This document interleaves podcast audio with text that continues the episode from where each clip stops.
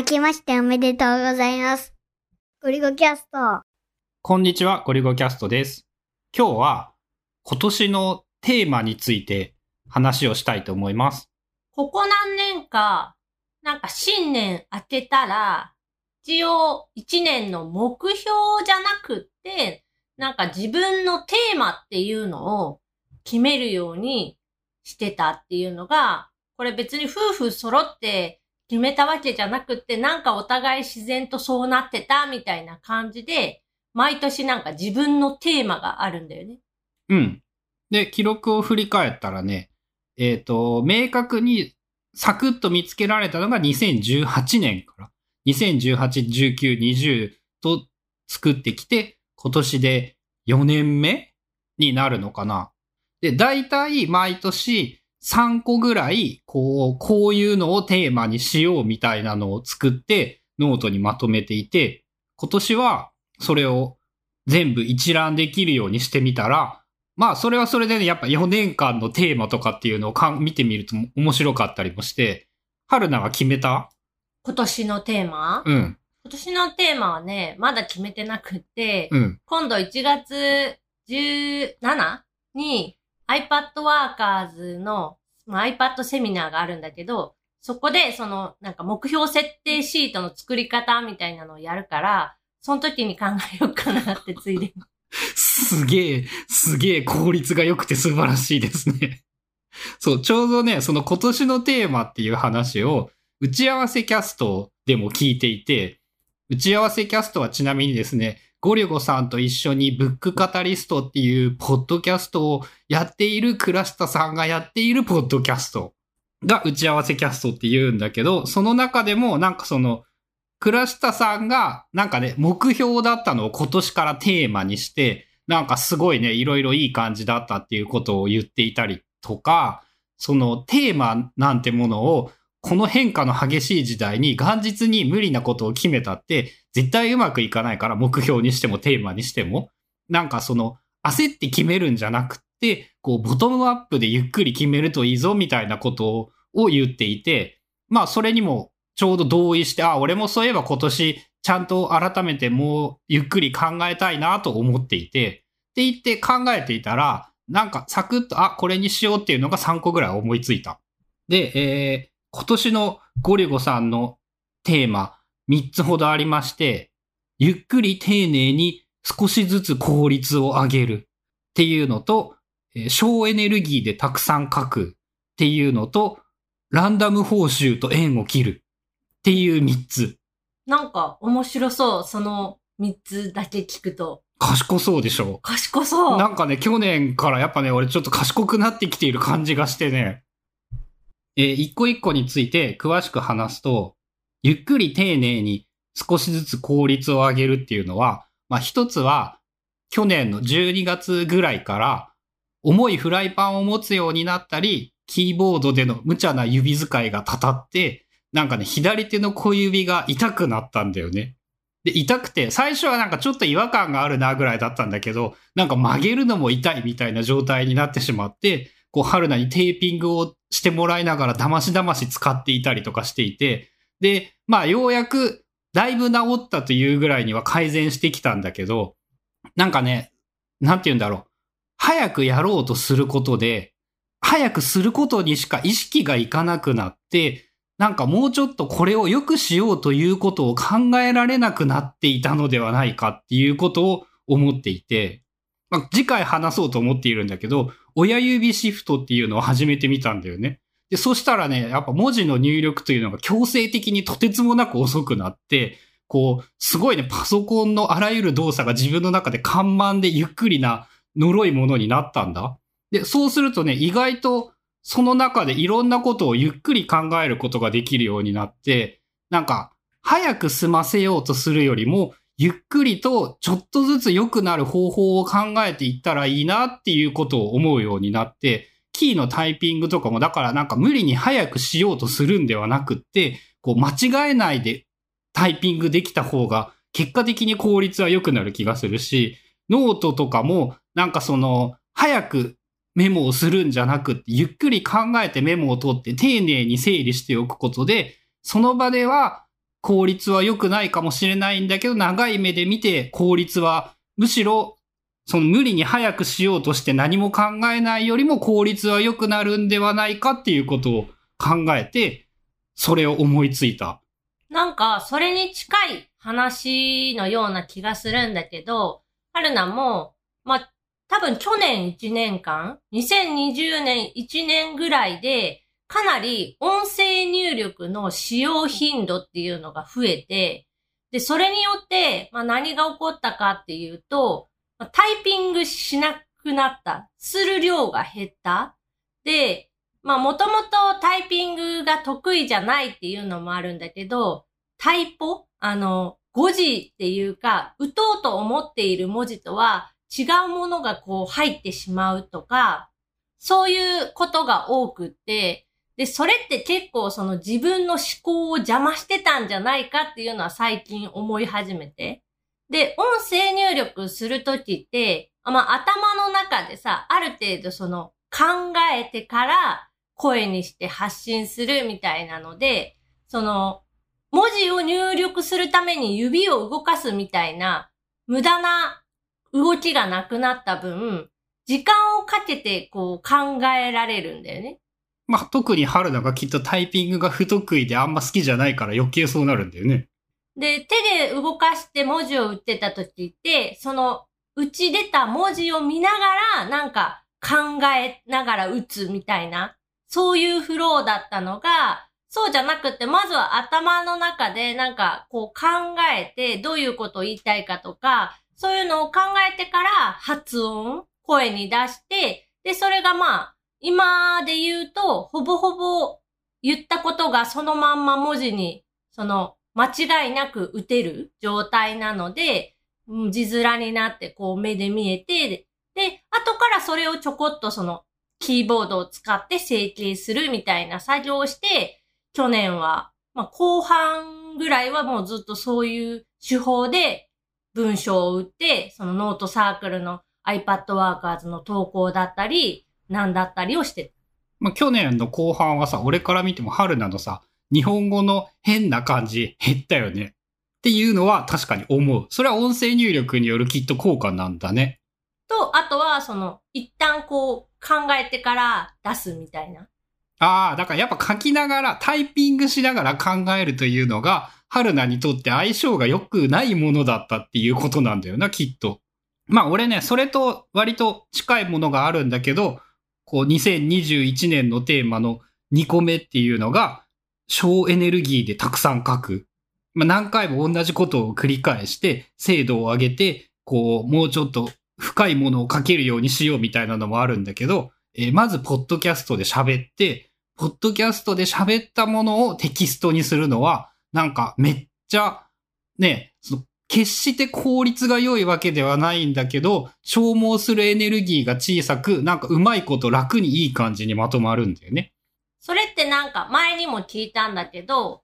テキスト変換？音声をテキストに変換して、それをどうこうじゃなくて、音を聞きながら改めてなんかその文字をタイピングし直すってこと？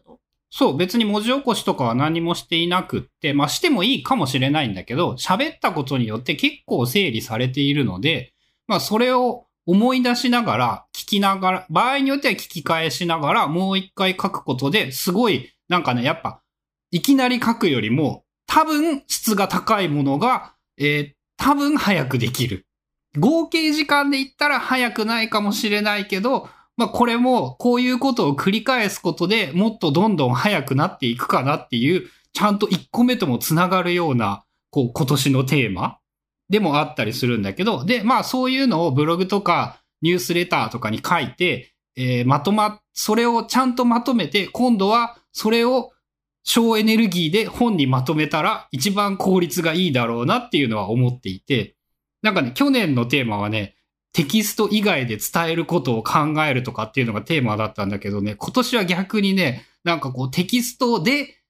伝える、音声とテキストというのが自分のやりたいことだったんだなっていうのも見えてきて、まあ書くことも増やしていこうかっていうふうに思っている。それに関しては、その去年1年間の春菜の、えー、テーマっていうのが、エコに働くっていうので、多分ほぼほぼ同じ。うん、まあね、俺ほぼほぼその影響で考えたことだと思う。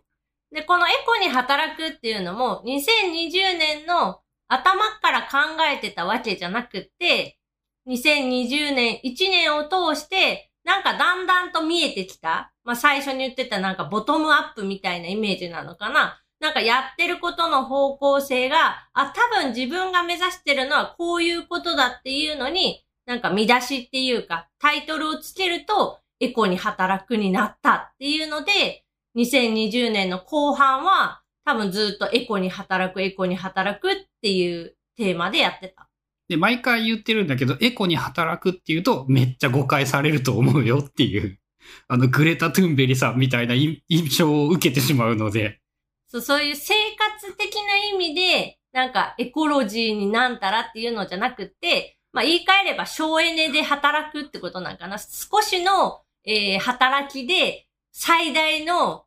成果を、得るためのそっちの方が。がかっこいいじゃん。最小限の、その力で最大限の成果を発揮するみたいな感じでしょ。そう、そういうのを、春菜の用語にすると、エコに働くになる。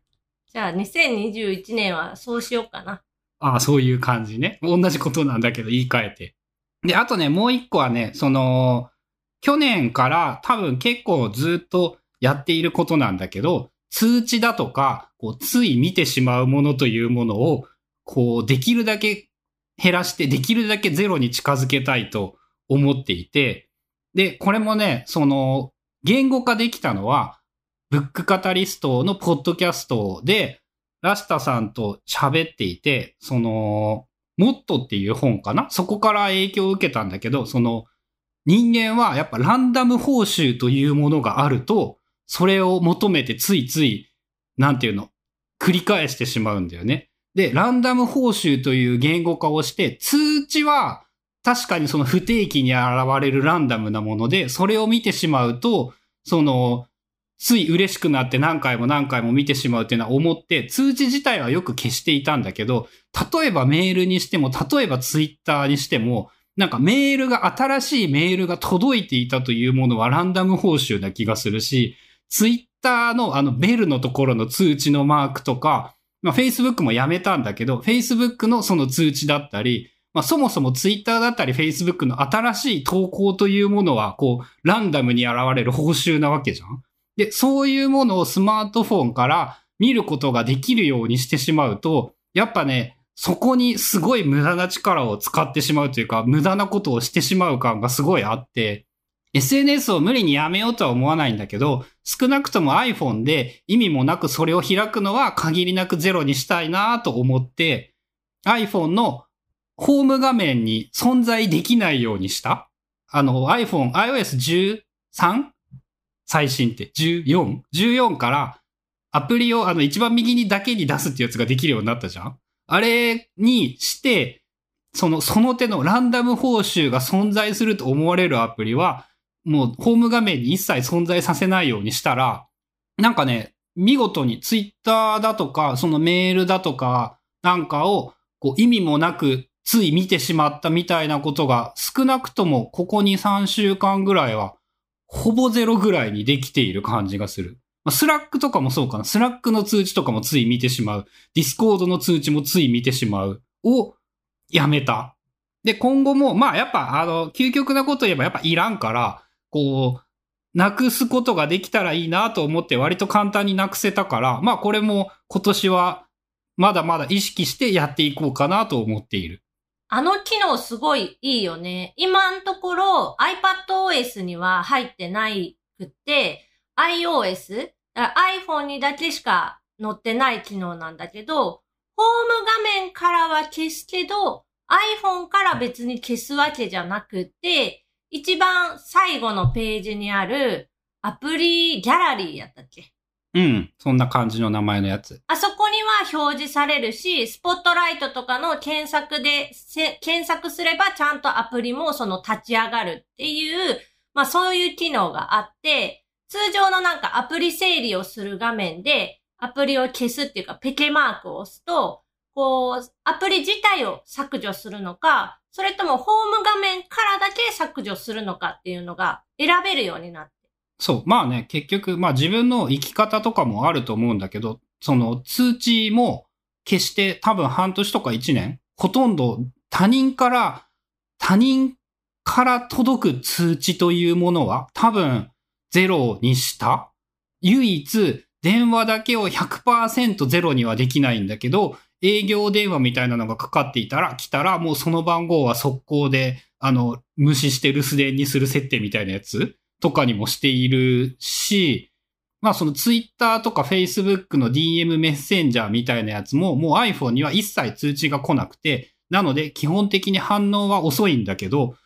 少なくとも俺からしてそれで困ったことはなくって、それって自分が、じゃあツイッターでちょっとなんか発信しようとか、なんかを見てみようって思った時に起動してみるっていうこと？かな、まあ、言ったらね、そのパソコンに、そうだね、こっちから連絡しようとかツイートしようと思った時に見るっていうのが多いかな。特にね、お正月ね、すごく良いことだと思うんだけど、多分ね、正月3日ぐらいツイッター1回も見てないかもし、あ、1回見た。元旦にちょっと見たけど、多分そこから4日か5日ぐらいまで限りなく何にも見ていない。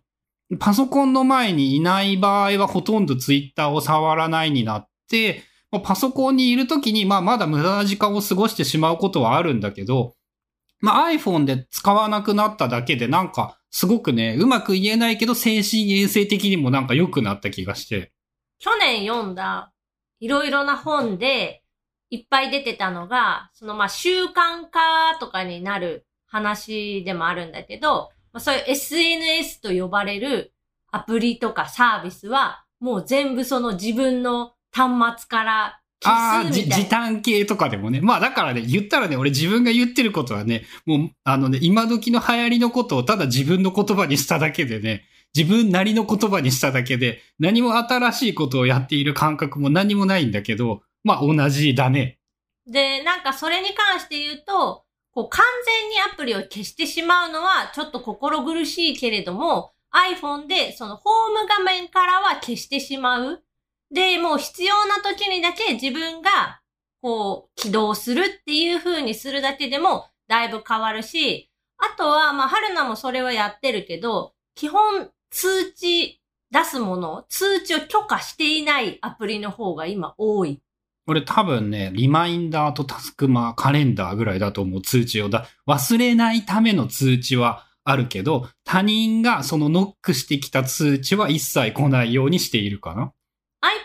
に関して言うと、通知はもう一切通知させない。iPad は通知が来てもどうせ気づかんからなんかどうなっとるかわからん。まあ iPad を活用する上で、通知を全部切りましょうっていうのは、割といろんな人が言ってたりもするんだけど、なんか別に iPad で必要な通知ってなくって、iPhone とか Apple Watch で受け取れれば十分っていうのがほとんどだし、まあそういう意味でも iPad の方は、まあ電池の持ちとかそういうことを考えても、まあ、通知は全オフで OK で、まあこれはね、自分の中でね、そのランダム報酬っていう言葉でね、なんか全部表現できるようになったことがすごい良くって、その不定期になんか餌が降ってくるものというものを、ランダム報酬という用語で見分けられると、あ、これは消そう、これは消そう、これはいらないっていうことが、だいぶ意識ができて、まあやっぱ言語化できることって偉大なんだなっていうのを最近すごい思っている。それってブックカタリスト、打ち合わせキャストで話したの？ほんとね、ゴリゴキャストで聞けます。そのドーパミンの話は。今後のや、あの、れん、うち、ブックカタリストを練習するためのゴリゴキャストで撮ったやつ。あ、それもじゃあリンクは貼っといてくれるってこと？うん。まあ、それはね、今までのブックカタリストの中でも一番面白かったんじゃないかっていう話で、ブックカタリストじゃないけど、そうそう、ブックカタリストじゃないけど、あの、マイナス1回なので、まあ、あれは、あれは大変おすすめです。本もすごいおすすめ。あれはね、なんか聞いてて、その、読みたくなった。まあ実際ね、やっぱあの本はすごかったし、まあラスタさんの喋りも上手だったんだと思う。ということで、今日は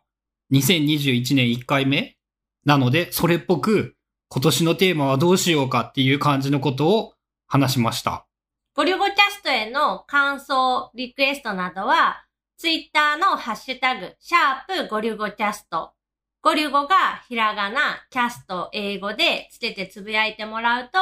こちらでもピックします。概要欄に Google フォームでお便りフォームも作ってあるので、そこから感想リクエストなどを送ってもらっても OK です。